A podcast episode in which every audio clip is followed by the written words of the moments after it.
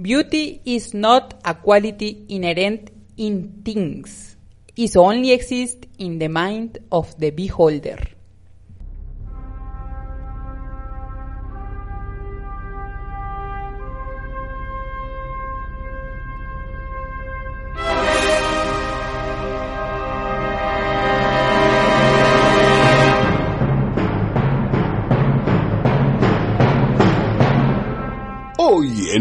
En Monografías de la Vacuidad.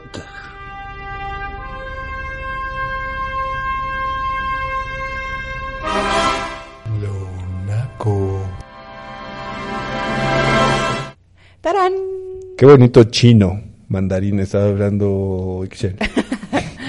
Obviamente no, podía eh, hacer este esta pronunciación a la Marta de baile porque porque entonces estaría incurriendo en eso que queremos destruir o bueno, al menos a mí me gustaría derrocar la palabra naco, que ya no ¿En exista. serio tú sí estás...?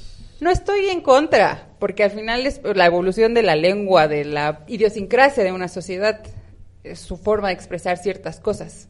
Pero Gabriel García Márquez deja- dice, no te no, deja- Gabriel no García Márquez decía, no hay nada malo en las palabras, sino en el significado que se le da a ellas. o como las utilizan. Bueno, entre una y otra cosa, bienvenidos a su podcast favorito. Monografías de la vacuidad. Excepto el de Alex. Hoy, si ¿Cuál es tu no, podcast favorito? Alex? este, La vida me da acidez. Era monografías de la vacuidad hasta que escuché La vida me da acidez. Qué hijo de puta. El mío sigue siendo monografías de la vacuidad, pero después Radio Lab. escucha- Mira, ¿qué les parece? Radio Lab no lo voy a escuchar porque está en inglés. Sí. Entonces, pero voy a escuchar Yo Radio tengo una Ambulante. propuesta que es mi podcast favorito, que es Radio Ambulante. que Que es promovido por el equipo de Radio Lab. Sí, sí, sí. Y yo Y voy a hilo. escuchar. Tú mira, el hilo, que está re bueno. También es periodismo. ok, voy a escuchar El Hilo y Radio Ambulante con la Ah. condición que ustedes escuchen La vida me da acidez. Va, venga, escuchen, va. escuchen todos estos grandes podcasts. Encontraremos, eh, encontrarán nuestra retroalimentación en el Instagram de Monografías de la Vacuidad. Sobre todo escúchenos a nosotros, a Juan Pablo Ibarra Farías, Ixchel Guzmán. Y Alex Hernández.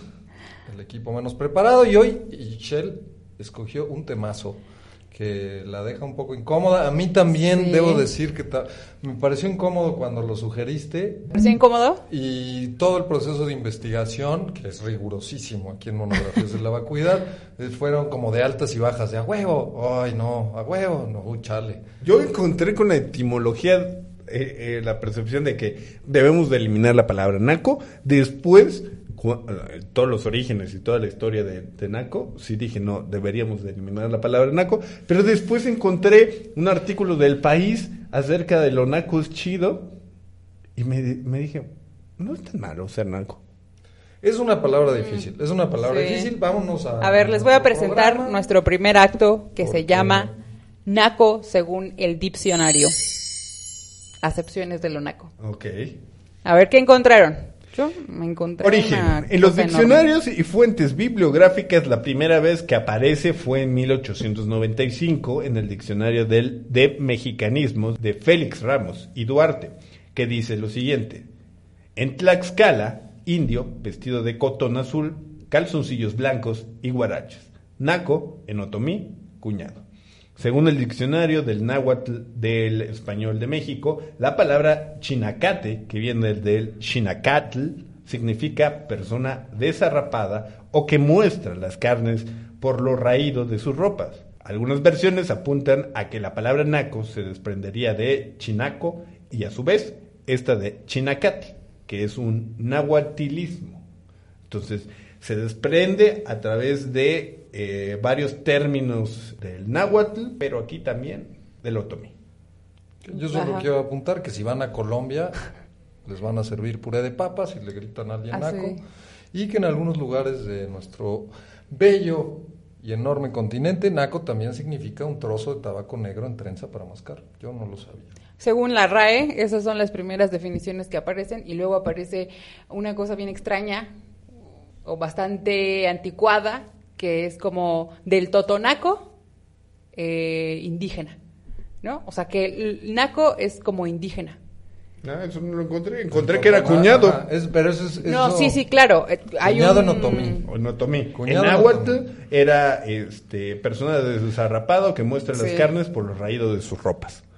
En náhuatl, o En sea. náhuatl. Pero ¿cómo se. Habría que ver cómo se pronuncia. El Fondo de Cultura editó una cosa que se llama Minucias del Lenguaje de José Moreno de Alba. Y entonces él hace como una investigación histórica sobre el término naco y es después de indagar como en el, el origen portugués, llega justamente a lo que tú acabas de decir, que también proviene del término otomí y que es como cuñado o indígena vestido de cierta forma, ¿no? Sí, y, y de hecho en Guerrero llaman así a los nativos indígenas del estado y por extensión al torpe, ignorante e iletrado. Justo es ahí cuando empieza esa asociación entre indígena y iletrado Pero entonces sí, o impreparado. sí desde las raíces o de los idiomas originarios eh, proviene un, un asunto despectivo.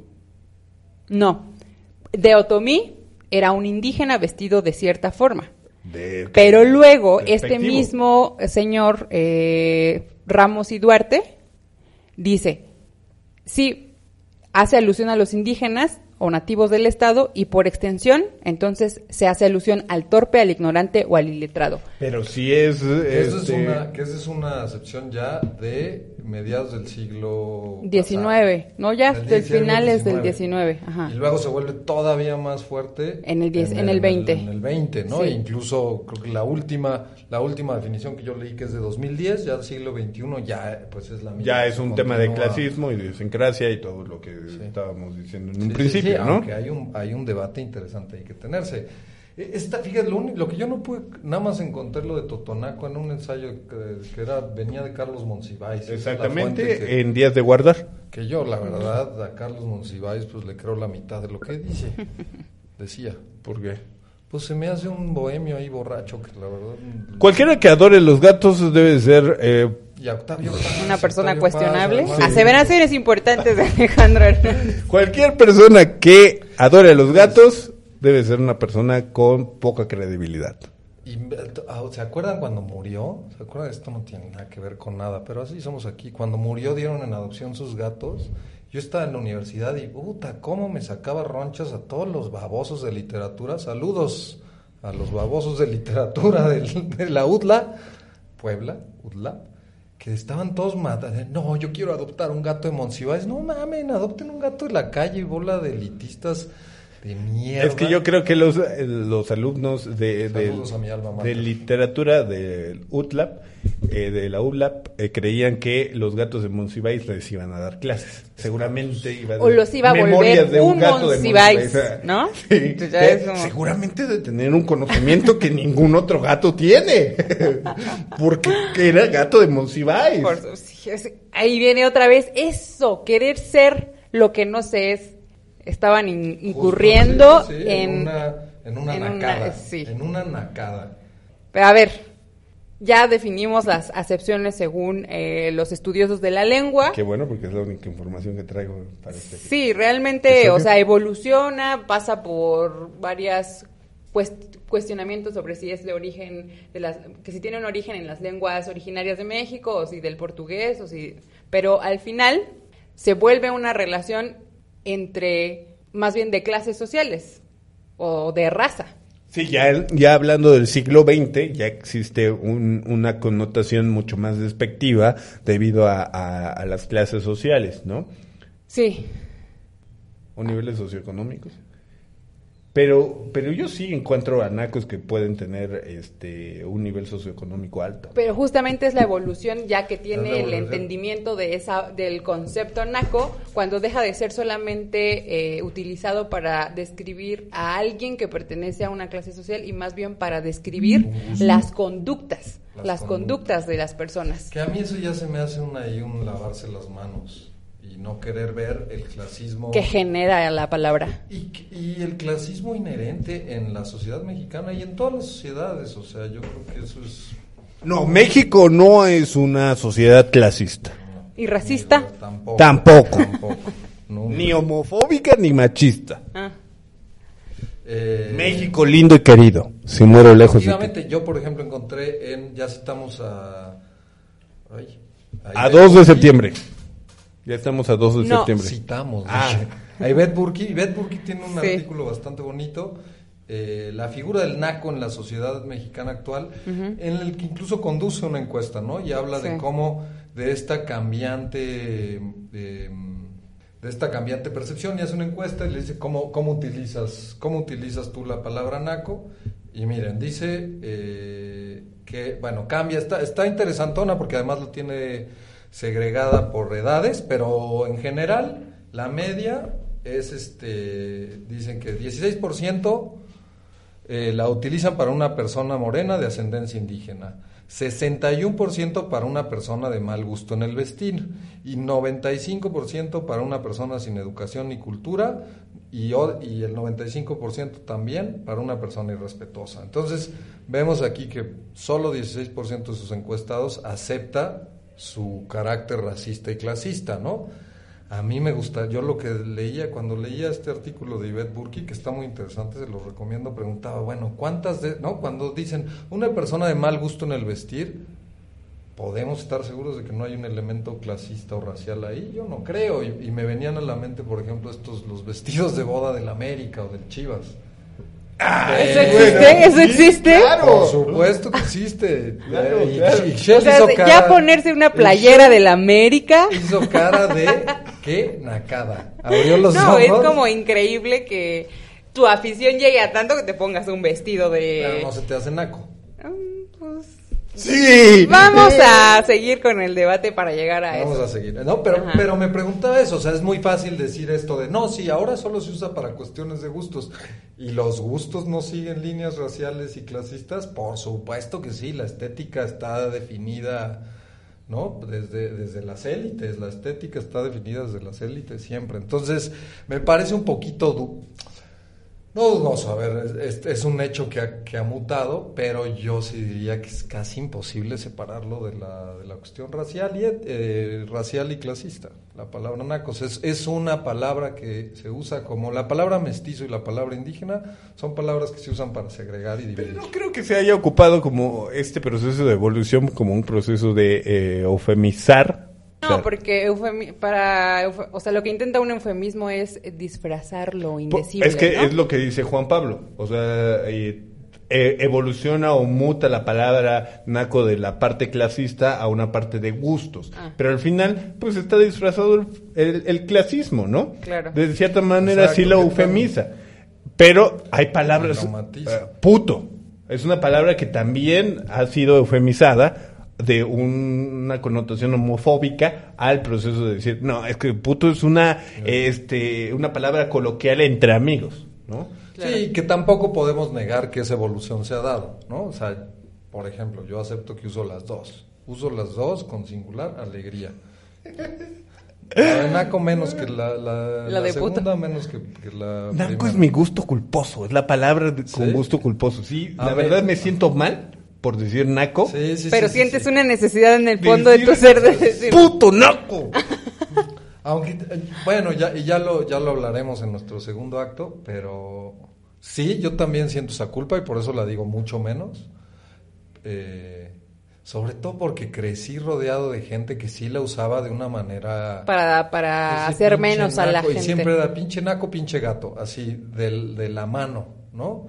Que de nuevo, hay gatos muy gatos con mucho dinero, la mera neta, ¿no? Y hay nacos muy nacos con mucho dinero, pero eh, leía por ahí que va muy asociado también a esta percepción del nuevo rico. El nuevo rico mexicano puede ser muy naco. Pero es de nuevo aparece la idea de de que clase, exacto, de de- que el indígena, de que el pobre no puede ascender claro, al nivel en claro, en el que claro. tú te encuentras. Sí, sí, sí, sí. Bueno, entonces vamos a dar fin a nuestro primer acto. Perpetrada por Televisa esa idea, por cierto. Ah, por supuesto, las telenovelas, Televisa, también el cine de el cine, por ejemplo, de Cantinflas, donde a lo mejor Pero no se utilizaba la palabra naco, pero hay por ahí un ensayo creo que del país en donde eh, dice que ah, se utilizaba la palabra pelado y era precisamente para hacer como alusión a este tipo de actitudes o de personas a las que hace alusión la palabra naco. Sí, ¿no? Y ese, ese artículo, este, échenselo, está bonito, se llama naco, una palabra mexicana que con muchos significados, pero ninguno positivo, que a mí ese título me caló cuando dije, oh, dije, pues sí, supongo que es, es cierto. Y sí, efectivamente, ¿no? Ahí mencionan que Cantinflas es uno, esto también eh, viene directo de Monsiváis y es uno de los, de los precursores. A mí lo que me parece es que, que funge ahí como el héroe Cantinflas, ¿no? Es, un, es una especie de... de Como un símbolo de que dignifica. Ajá, que dignifica y que además es como la, un poquito como la India María. Ay, Ah, no me. Pues es que la India María también, también es un, ya lo hablamos en algún, No. en algunos, no, En- no me acuerdo dónde la, la hablé entonces o la discutí. Está- Pero es este, esta figura del, del underdog, ¿no? Este, el, el que siempre pierde, que de alguna manera se las arregla para ingeniárselas y darle la vuelta al poderoso. Perpetúa estereotipos, pero por supuesto, tanto Cantinflas como la India, más la India María, ¿no? Eh, porque a pesar de, lo leí en algún artículo muy interesante que decía que a pesar de que la India María suele salir victoriosa, nunca Nunca supera su condición. su condición de Sí, clase es, todo el, eh, es todo el cine mexicano. Pues sí, Sí. sí. Porque, porque de hecho, hasta la- las, este, hasta las eh, cintas que tratan de, de meter una clase social alta, eh, lo tocan como a la- burla, sátira y, y siguen menoscabando a, a- a la, a la clase oprimida. Sí, el humor, el humor, el humor del, el humor de clase es el, el pan de cada día del mexicano. Eh, Es un recurso viene muy simple, ¿no? muy Para el comediante sí, pues mexicano. muy simple y que además yo creo que hace catarsis, supongo que nos permite reírnos de eso que nos duele tanto, pero es una tradición viejísima, o sea, Héctor Suárez, eh. Derbez, El, eh, Daniel Sosa, eh, eh, este, no, eh, que, que es el Pirurris. El Pirurris, sí, ¿no? Que juega, que él, él, él- él sí es como la otra cara, le hace más burla al, al otro lado. Yo creo que es Pero el- también eh, magnifica el hecho de la clase de abajo, ¿no? Sí, y se vuelve una herramienta de, de separación de, de los, de los Pirurris. O sea, ¿cuántas amigas no tengo yo que mandan stickers del Pirurris eh, echando Lysol para todo? O sea, sí se vuelve una forma de remarcar lo naco. Burlándose de lo mismo naco de eso. Es- a mí me parece muy interesante. Estaba leyendo sobre la marca naco. Pero bueno, Ah. vayamos a... A un primer comercial un para primer entrar a nuestro segundo acto. Y regresamos a monografías de la vacuidad por Spotify e iVoox, a petición de Ixchel.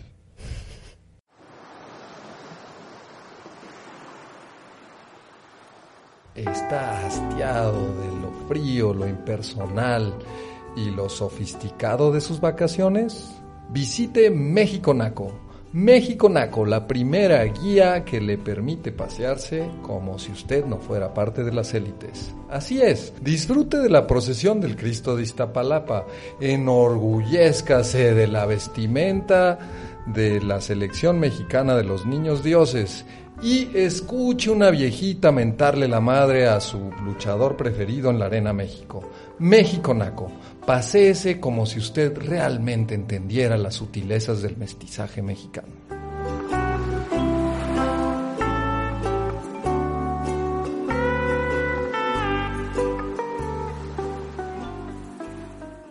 Ya regresamos a monografías de la vacuidad y me gusta este, este es sí, una- este, este nuevo esquema de turismo en tu estado. Ya hay un tipo de turismo que hace eso como underground, pero tiene un nombre extraño. Sí, no sé, sería bonito y salir de la Arena México, después irte a comer unos tacos ahí al Chupacabras o qué otra taquería. No lo sé. ¿No, ¿No lo sabes? El borrego viudo, pero no está cerca de la Arena México. El borrego viudo, buena taquería el borrego viudo, además te sirven tepache. Ajá. Venga, vámonos con este segundo... Segundo acto, presentamos. ¿Cómo se llamaba nuestro segundo acto? Espérenme. No sé, la host debería... Ah, Aquí está. Ah. Bueno, segundo acto, presentamos. ¿Cómo? ¿Naco es chido? Naco es chido, sí, según un artículo del país, ser naco es chido. Se habla de que naco, una palabra que fue este, puesta como un peyorativo hacia una cierta clase social, después, como decíamos en el primer acto, hacia un cierto grupo de personas con gustos extrafalarios, este, justamente surge igual que chido, una palabra chido en los barrios de Tepito y de La Lagunilla. La palabra chido surge de esos barrios. Estaba dentro del caló de, de- de los barrios de La Lagunilla y de Tepito, pero no me acuerdo para qué era. Para, para algo que estaba bien. Bien, aceptable. Ajá. Se, se supone que yo lo leí eh, basándose en la lucha libre.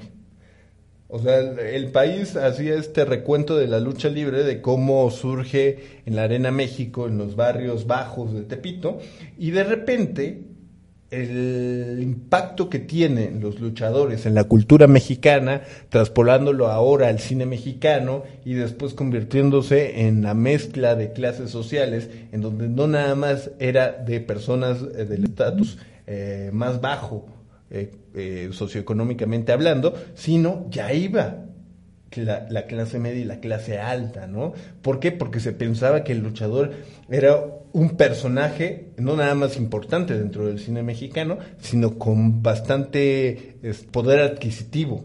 Se tuvo la idea de como los héroes en, en Estados Unidos, el, el- el luchador era el héroe en las, en las películas mexicanas, pero fuera de ellas era un actor con bastante poder adquisitivo, cosa más errónea, porque eso solo ocurría con cerca del 10% de los luchadores, que eran pues, los estelares del cine mexicano. Y hasta ahí mi intervención, porque ya no tengo nada más que decir. Bueno, a ver, pero Naco es chido. Esta fue una reivindicación, según leí, que inició pues algunos grupos de música nacional, Botellita de Jerez, La Maldita Vecindad, en donde ya lejos de perpetuar como esa denostación a estos grupos a los que se hace alusión con la palabra naco, ellos intentaron reivindicar em, como eh, la estética quizá de ser naco o de a los que les llamaban naco, o sea, por eso ellos afirmaban, pues naco es chido, uno de los discos de Botellita de Jerez se llamaba así. escuchaba botellita de Jerez. ¡Ay, no es cierto! Yo la verdad no he escuchado Botellita de Jerez, pero sé que son una institución del rock mexicano. No, sí, Sí. Es, un, es una gran banda, igual Fue que la maldita vecindad. Que... Sí. fue el que se suicidó, ¿no? Sí. Vámonos, vamos, no nos metamos en camisa de once sí, sí, es otro Pero tema. sí, no manches, no manches, la neta. Digo, aquí ya hablando de mexicanismos. Eh, sí, es, es- y, y la maldita vecindad, ¿no? Continúa por ese estilo. Yo creo que Café Tacuba también. Café Tacuba que viene, sí, todo eso. Hay una cierta música eh, de, de barrio. Yo me encantan las comillas, ¿se dieron cuenta que me encantan las Sí, comillas? aunque nadie te vea. Qué bueno que no lo ven porque las hace todo el tiempo. Eh, eh, hay una cierta música de barrio que surge con esta banda del rock nacional, que por cierto, este, a Excel le caga el rock nacional. No lo quiere decir, pero le caga. No tienes derecho a decir esas cosas si no hay derecho de réplica. caga León Larregui. Le caga, le caga el rock caga nacional. No, el ¿León rock Larregui? nacional. León Larregui, sí, Dice puede que el tri le super caga. Y, ese Bueno, tipo de el rock, ese el tipo de rock le la caga. neta, la neta. No, pero a ver. Bueno, ya ¿qué tendremos oportunidad de hablar de eso. No, no, no, pero yo cuando yo le dije eso a Alex, hablaba del rock bastante callejero como el del Tri y todo lo que hay. O sea, Rodrigo, ¿no te gusta Rodrigo? El Aragán. no estoy informada, entonces lo poca relación que yo he tenido con esa música no ha sido agradable. Pues mira, a mí eso sí, hablar sin estar informado se me hace Sí. naquísimo. Entonces, pues para no caer en las No, nagadas que... Tú, tú dijiste que lo odiabas. Y lo odiabas sin estar informada. Lo dije en una conversación Personal. personal. No, Me no, estoy no. vengando de los jugos. ¿Te acuerdas? Así se agarra la venganza. Fría. Fría. Los Nah. jugos. Ahora, Ya habrá tiempo de réplica. Empieza, ¿no? Si hay estas como apropiaciones, ¿no? De gente que reclama la bandera, que me parece que además, pues tanto Botellita de Jerez como La Maldita, como incluso los atelucos de Café Tacuba, eh, pues sí es banda que se podría, des- ¿no? Que sí- o sea, me parece que sí hay ahí una justificación en reclamar esta estética ñera o naca. Eh, ahora vemos eh, otro tipo de apropiaciones como la marca de, de vestimenta Naco. No sé si- si la conoces, esta marca que utiliza toda la estética del jabón Roma o del jabón Sote para hacer playeras. O u objetos que utiliza Objetos. como la gente del común para adornar. ¿Qué- que, qué- qué- que ahí, por ejemplo, perdón, Alex, ahí, ahí sí me da a mí un poquito de problema, porque siento que si bien, sí, pues están re- retomando y, y revalorando estos eh, símbolos de- del, del mexicanismo, creo que se tienden a usar de como un lavado de manos, como un lavado de manos, o sea que la gente dice como mira yo sí, yo sí entiendo, yo sí entonces traen su playera de Es como, mira, a mí también me gusta. Ajá. Y yo soy ocupa el in. ser Pero- más white ¿no? Exacto, Ajá. pero yo creo que al final terminas haciendo lo mismo. Es como solo resaltar que tú sí. A pesar de estar arriba, de exacto. tu blanquitud en la condesa, entiendes al barrio. Y no, ma- no quema mucho el sol. la eh, es el jiu-jitsu mercadológico. Le llamo jiu-jitsu mercadológico porque ocupa las debilidades de la sociedad para decir, Para "Ah, te voy a ven- perpetuarlas". exactamente, te voy a vender esa parte, ¿no? Lo mismo pasó con una con una marca que se llama Oaxaco. Oaxaco es una, una palabra que se ocupa de manera despectiva Sí. en otras zonas de- del, del país y precisamente existe una marca para decir, mira, sí, soy Oaxaco, ¿y cuál es el pedo? Claro, pero ahí fíjate, a diferencia de la marca Naco, que yo creo que es un poco más obicua y se utiliza en otro, yo creo que el- la marca Oaxaco no la conozco, pero em, escuchando, o creo que sí, escuchando este concepto, me parece que es, es- es una regla de la comedia. Si tú estás desde tú tirándole al, al opresor, se vale, pero si tú estás desde tú tirándole hacia abajo, pues no está tan chido. Entonces yo creo que, en- reivindicarte, que en la marca Oaxaco sí hay un decir como va, ah, me estás diciendo soy Oaxaco, sí soy Oaxaco y a todo dar, ¿no? Y eso lo dice Alex hoy con una playera de una tlayuda o Por qué. eso la traje, de O hecho. Ah. ¿O qué? Eh, y hay un chorro de marcas, hay un chorro de marcas Papito, eh, ¿cómo se llaman? Por ahí- estos dos? Pueden ver, pueden ver esta playera en monografías de la vacuidad en su en las historias de Instagram y eh, vamos a etiquetar a Tari Premier. Perfecto. Sí, Ese sí, sí. es un patrocinador oficial. Pero creo que creo que ese es eh, creo que ese es una lo mismo que hacía botellita de Jerez o, o Justo, estas, estos intentos de reivindicación en realidad no, no, no sacan del lugar en el que pone la palabra naco a este grupo de personas o al- a los gustos de estas personas. No sacan, no lo sacan de ese lugar, solamente lo utilizan Mercadológicamente Ah, para decir ahora otra clase social nos puede escuchar porque Naco es chido. Exactamente. A pesar de que estamos aquí abajo, allá arriba les gusta, pero seguimos aquí abajo. Exacto. Sí, yo creo que eso tiene mucho más valor que, que utilizar una playera de jabón sote en la colonia Roma, aunque la verdad está muy simpática la playera, pero sí, es que sí es una estética que, que pues que apela a nuestra blanquitud, mi querido Alex. Sí, claro. o sea, ¿no? Al mismo tiempo que pues también también se vale decir que pues sí que simpático es que simpático es este lo naco, la neta, o sea, yo creo que por ese lado a ver, vamos, me voy a ir muy Por ahí personal. viene el movimiento de lo kids.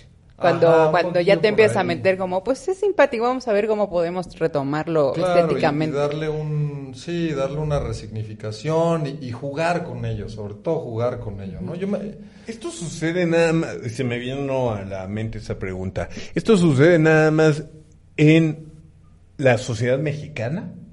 ¿Tenemos algún este antecedente o comparativo con Estados Unidos, por ejemplo? Pues hay palabras, juegue- por ejemplo, con esto? en un ensayo que al ratito les digo de quién es, eh, decían que en Estados Unidos, por ejemplo, la palabra taqui, en Argentina la palabra grasa, ajá, me acuerdo de la canción de Taqui Taqui, pero la verdad es que yo no la he encontrado en ningún contexto, para mí es una palabra nueva. Este, grasa en Argentina y había otro par de ejemplos de los cuales no recuerdo. O sea, sí hay palabras que, que le dan una cualidad a cierto tipo de personas, pero, Pero- no sé si tienen las mismas implicaciones que en la sociedad Ah, mexicana. Niga, por ejemplo. O sea, niga en, en, en- en, en Estados Unidos eh, dejó de- bueno, no, no- no dejó de ser despectivo, porque sigue siendo despectivo. Sin embargo, empezaron a, a- a los mismos eh, afroamericanos decir, sí, soy niga. Pero hay, hay una cuestión, yo también pensaba en la palabra nigger, cuando leía sobre hay una cuestión de direccionalidad ahí, ¿no? Hay una cuestión de, de, ok, si es entre la comunidad, está bien, pero se vuelve totalmente, y en Estados Unidos es un debate que no para, pueden o no los blancos decir nigger, Hey, yo lo, siempre lo he dicho porque pues soy mexicano, Pero, ¿y si yo me siento negro? pero... Pues Yo- es- yo tengo una Es un, rutina de es un stand-up que asunto me- de autoadscripción. que, que necesito ahí que me ayudes a pulirlo, pero donde eh, la rutina es que yo me siento negro, Claro. afroamericano. Sí, sí, eh, creo, pero mira, por ejemplo, yo cuando... Alex, el más blanco de todos. Cuando viví en Estados Unidos, a mí sí se me permitía, eh, y lo exploré en mi, en mi obra I'm a Nigger Too, que está compuesta por creo que tres dibujos en una libreta de la universidad que hice, pero que presumí con todos mis amigos gringos y no les pareció ofensivo porque de nuevo es direccional y el mexicano está por abajo del gringo, incluso a veces del negro. Entonces, en mi condición de inmigrante, se me permitía por ahí, ¿no? Pero es de nuevo, es direccionalidad, es si vas en contra del status quo o si lo estás reafirmando. Claro. Porque si el blanco le dice nigger, pues es lo mismo que si el mi rey dice el- este pinche gato, este pinche naco, ¿no? O sea, es direccionalidad, de hacer, es- estás, vas con el status quo o en contra.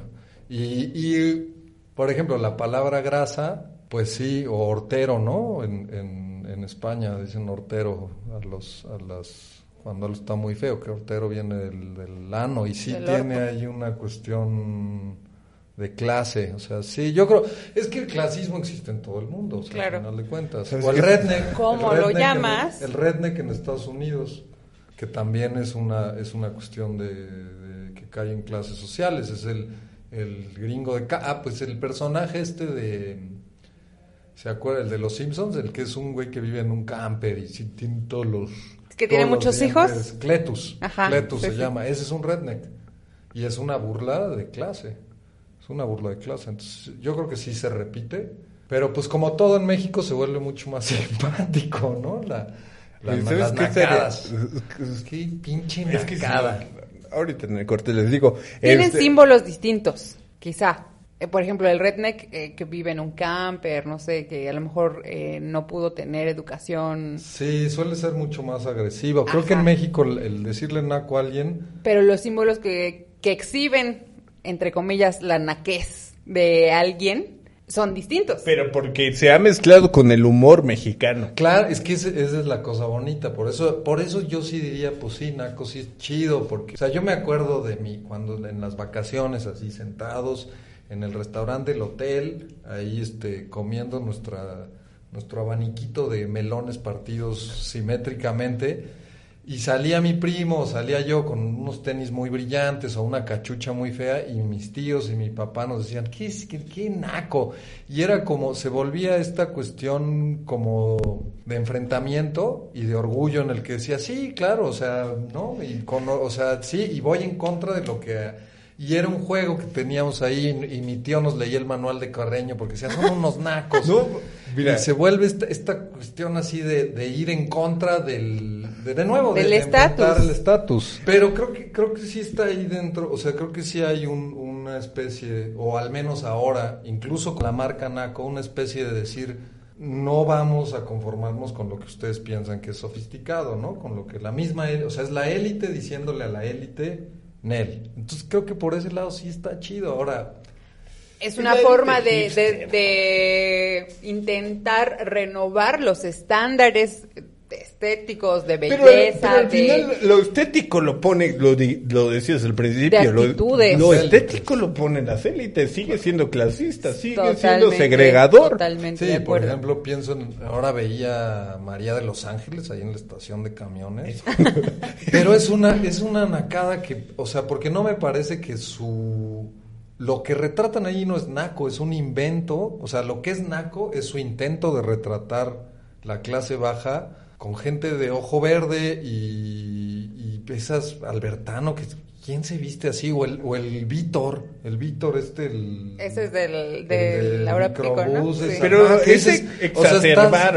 estás- Ni siquiera es exacerbar, Sí, eso no es una exacerbación. Es la un caricaturización. invento, pero ni siquiera, o sea, ¿quién, ¿quién realmente se viste como el Víctor? Nadie se viste así, nadie se viste como Sí. Albertano. Sí, tú te has subido a ¿No los has Tuzuc. ido a, la- No, sí a los barrios? Y, y me parecen mucho más bonitas las, las, o sea, me parece mucho más simpático el y más bonito y con más valor el vestido de novia del Américo de las Chivas o como el, el- el- la casa está el día que vayan a Cuautla, eh, por Cocoyoca hay una casa entera que está pintada de las chivas y tiene una chiva enorme así que sale del balcón. Eso se me hace mucho más entrañable que la Auténtico. persona- auténtico que la representación que hacen en María de los Ángeles y el Víctor de la pobreza que me parece verdaderamente asquerosa de nuevo. Pero, de nuevo. pero, pero es, tampoco. Ah, la comedia mexicana Sí, sí, se ha avanzado. Se ha avanzado en, en- En estereotipos de clase y raza. sí, y, y que además los modifican a su antojo al grado de que sí, lo colorido y el México mágico que tenemos y, y toda esta parte de- de- del, del ingenio mexicano que nos ha llevado a cosas que decimos, "Ay, no sé si sería de mi gusto y, y que tal vez lo podríamos catalogar como naco. La, la televisión y el humor mexicano lo ha llevado a este tipo de, de vamos a exagerarlo todavía más. Sí, pues es lo que, es que ya eso es lo que me parecía muy curioso, que yo pensaba, bueno, ¿y quién consume a María de los Ángeles, a esta caricatura aberrante de la pobreza? Pues sí, mucho white chican pendejo, yo conozco a muchos estandoperos que les encanta, pero también lo consumen las clases bajas. O sea, ¿quién consume las telenovelas donde tienes ahí a, a la misma, las mismas viejas que hicieron de rebelde o los mismos güeyes que hicieron de rebelde vestidos de pobres en otras telenovelas y hablando así, no, mi valedor, pues lo consumen las clases bajas. Hay dos factores ahí, el, el tema aspiracional y, Claro. un, y, y- y el tema de, ah, me voy a reír de mí mismo, de mi situación de jodida en la que estoy. Es una buena pregunta. eh. O sea, se estarán, creerán realmente. Yo creo que mucha gente se ríe pensando que no son ellos. Que, que hay Sin todavía algo más cuenta. abajo. Bueno, eso es un hecho. Siempre hay alguien más jodido. O sea, más abajo, o sea, no hay. O sea, porque Pues la clase más. de, que, que esa, ese eh, 45% de extrema pobreza es eh, una clase de la que, pues, no tiene más. Pero- abajo, pero- solo el gabinete de, de Jarquín, aquí en el municipio de Oaxaca de Juárez. No hay nada más Afortunadamente ñero. no nos oye nadie del, El- no hay del nada cabildo. más que ser del cabildo de... de Oaxaca de Juárez, de pero de Osvaldo García De Jarquín. Osvaldo García Jarquín. Pero si se fijan, ese tipo de comedias o de programas Priista de retratan, cepa, por cierto, ¿eh? Priista de cepa, el morenista Osvaldo García retratan a um, la cla- a la población marginal urbana. Ya no se meten con las personas pobres rurales, exacto. Fíjate que estaría bueno ese estudio porque todavía en los años 90 las telenovelas eran muy rurales y siempre había la casa de campo y Mm. la sirvienta y el caballerango. Y sí, última, como que ahora siento que las, las ya se está moviendo hacia la ciudad, ¿no? Así la es. telenovela. No sé si por esta corrección política de que los indígenas, las minorías, Sin duda. Puede ser, ¿No? se vuelve, se vuelve, es que también hacían unos retratos de los indígenas que eran Aberrantes, sí, ¿no? aberrantes, eran una cosa asquerosa. Sí puede ser, puede ser que hayan decidido, no, ya no nos conviene. Sí, políticamente Nos no es a pegar más". correcto. Que ahí hay otra parte y la, eh, esta este, ambivalencia de, de la corrección política. Que por cierto, eh, tengo por ahí una análisis y columna de eh, la corrección política, de lo mal que nos ha hecho la corrección política, pero hay otra cosa buena de la corrección política, que pone la creatividad a decir, a ver, ya salte de este pinche estereotipo, que además ya está mal visto, y en ponte a generar contenido. Que está bien, eso está Exactamente, bien. esa parte es la positiva de la corrección política. Sí. Bueno, pero no Pero- pasa con la comedia mexicana. Es... Pues es que, a ver, y aquí Creo, tengo creo una- que sí la ha modificado de cierta manera. primera- Sigue siendo Hijo, pero estúpida, yo no sé pero, si- pero creo que, que si ha- hacia donde queremos que lleva. Y Ah, aquí tengo estoy mi, de acuerdo. mi primera madriguera de conejo, mi, mi única madriguera de conejo en este programa, sobre la corrección política. Porque leyendo justamente sobre la palabra naco, me encontré con una controversia que hubo en 2016 eh, con un exdirector de TV UNAM, no sé si lo leyeron. Ah, sí. Nicolás Alvarado, que fue todo, hubo, yo, yo ni me enteré, que a la muerte Cuando de Juanga Juanga. escribe un artículo y se vuelve uno de estos Twitter tonos en donde todo el mundo, hasta el punto que renuncia el director de TV UNAM, por, y cito aquí lo que más se citó del artículo, que es... eh, mi rechazo al trabajo de Juan Gabriel es, pues, clasista. Me irritan sus lentejuelas no por jotas, sino por nacas. Su histeria no por melodramática, sino por elemental. Su sintaxis no por literaria, sino por iletrada. Ese es el, esas son las Las palabras de Alvarado. cuatro. Pero son cinco frases de un artículo muy bonito que la verdad les recomiendo que lean Su columna, ¿no? su columna en el milenio, donde él termina diciendo, esta es pérdida mía, es mi clasismo que me impide entender, el Apreciar. fenó- apreciar el fenómeno de Juan Gabriel eh, de una manera completa. Y antes de eso cita a, a un, a un colega suyo que que dice, y vuelvo a citar, si oyes el popurrí de Bellas Artes, verás el hallazgo de un mariachi soul con arreglos tipo de acuario y riffs de guitarra funk con orquesta sinfónica. Amandititita Ski Chister, Juan Gabriel era insider, genial. O sea, esto viene en el mismo artículo de Nicolás Alvarado por el que se le hizo renunciar a Sí, un yo también cuando lo leí dije, "Uy, No me parece qué, que bien. esté- sí, el- ¿no? el, tipo se, se está asumiendo como Clasista, como ¿no? clasista, que me parece que es lo mismo que pasa con Chumel. Lo mismo que pasa con Chumel. No pudimos continuar la conversación sobre si es racista o no, que claramente lo es, como somos todos, porque todo el mundo salió a decir, ay, ¿cómo te atreves? Eso no lo debería de decir una figura pública. Y entonces el movimiento, el, el PC Movement, el movimiento de la corrección política, termina cercenando los diálogos. Sí. Se Ah, termina estoy de acuerdo. los diálogos. Y para eso también escuchen mi análisis de- sobre la corrección política, pero este eh, eso no, no era lo que iba, sino la corrección política se está basando en extractos. Carlos Vallarta toma eh, eh, ese, esas líneas de Nicolás Alvarado para decir, para decir, si quisiera Nicolás Alvarado hablar de algo totalmente naco, luminoso, hubiera hablado de la Virgen de Guadalupe. es buenísimo. y, sí, y sí, ¿no? Y Vallarta, un gran, un gran resignificador de lo naco, creo que es, es ese hombre realmente. Fiera Naca logra- se llama su especial, ¿no? Tiene eh, Furiañera. Furiañer. Furiañera tiene varios en el que dice que él también dice, bellísimo, dice, yo ya superé la condición de pobre, pero mi fisiología sigue haciendo que me pregunten cuánto cuestan las picafresas. Claro. Entonces, eh, Pero, pero eso, es, a- ahí es un humor que sí dignifica o sigue siendo Evidencia. No sé si lo dignifica, pero evidencia todavía esa, esos rasgos que no desaparecen de la idiosincrasia Pero del forma mexicano. parte de este humor insano, forma parte de este humor del que hablábamos, de que ay, te estás nada más enarbolando una situación que no es y lo diriges hacia lo mismo. El humor de Carlos Vallarta, que se me hace un humor mucho más inteligente que, el- que lo que pueden ser las comedias de Televisa, pero el humor de Carlos Vallarta sí aporta. A mí me parece que sí, porque habla desde, desde un lugar de experiencia y creo que extiende así la, la experiencia humana, mientras que, por ejemplo, el humor de, de, de, de Chumi Bebé, aquí- de quien soy fan, pues me parece que, que, que nunca se burla de sí mismo. Bueno, sí, sí, sí se llega a burlar de sí mismo, pero por eso se le criticó, porque ay, es un... Pero de nuevo, ¿quién pierde cuando hay censura? Pues el discurso mismo. Sin duda. El discurso mismo, ¿no? Eh, Pero, ¿qué les parece si vamos al segundo Vámonos. comercial? corte Segundo comercial, y regresamos a Monografías de la Vacuidad por iBox y Spotify?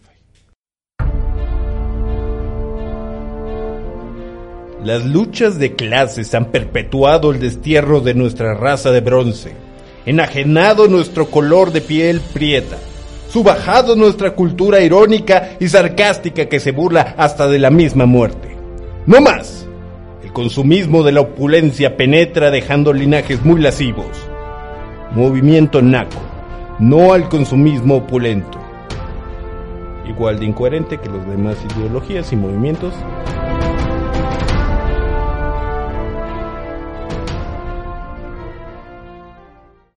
Ándale. Se va a convertir en un objeto de estudio interesante para antropólogos, historiadores, sociólogos. Movimiento bastante. Yo Has creo creado un monstruo. Yo creo que ya estoy este, viendo a Noroña, a este, personajes de la política mexicana adentrarse este nuevo movimiento. Igual de estúpido que en el que está, pero, o sea, ya es popular. Y regresamos a monografías de la vacuidad, porque mm, tenemos Vamos que a entrar hasta a nuestro último, Último. acto, que ese sí no tiene nombre. Pero bueno, El acto sin nombre. El acto sin nombre me gusta. ¿qué debería de- dejar de ser naco? En esta idiosincrasia mexicana de lo naco, para ustedes, que les incomoda de veras, ¿qué debería de ser, dejar de ser naco? Meter cervezas y palomitas eh, actú al cine. Eso debería dejar Eso no de... es naco, eso no me parece nada, me parece Es un acto de resistencia y No, es un rebeldía. acto inteligente. Es lo que es. Qué buena pregunta. Yo creo que las chanclas, las chanclas, bueno, ya han dejado de ser nacas. Sí, menos las crocs. Las crocs sí va- tienen que Pero esas no mantenerse. son en- nacas, esas son feas, simplemente son feas, Son no feas. me parecen nacas. Te vuelven unos tamales los pies. No, pero a ver, algo, a ver, ¿tú, tú qué dejarías, qué debería dejar de Justo ser con lo que empecé el, el episodio de hoy, que es pronunciar mal el inglés. No nacimos en Estados Es Unidos, no vamos a tener además, la pronunciación de un nativo. Vamos a tener nuestro acento. Además, puedes subir eh, y escalar a grandes eh, segmentos de la población en Estados Unidos, como Sofía Vergara, que tiene un pésimo inglés. Y miren dónde está. Exacto. Eso debería dejar de ser naco. Estoy de acuerdo, aún así síganos en Instagram, por favor, y sigan también a Marta de Baile, que es un verdadero, la mejor comediante de México, ¿eh? Qué bárbaro. Sin querer. Sin querer. Después de Andrés Humor involuntario y humor... ¿Los shorts son nacos? No. ¿No? No. Solo son facha, ¿no? A mí me- no me parecen me facha. pare- No, pues a mí yo todavía me siento culpable a veces por andar en shorts. Este, ¿Qué debería de ser naco? Dejar de ser. Dejar de ser naco. A dejar de ser naco. Orinar en la alberca. Creo que orinar Ay, en no, la alberca. es un acto de cochino. Orinar en la no de alberca debería nacos. de ser extremadamente fuera de lo naco y más necesario.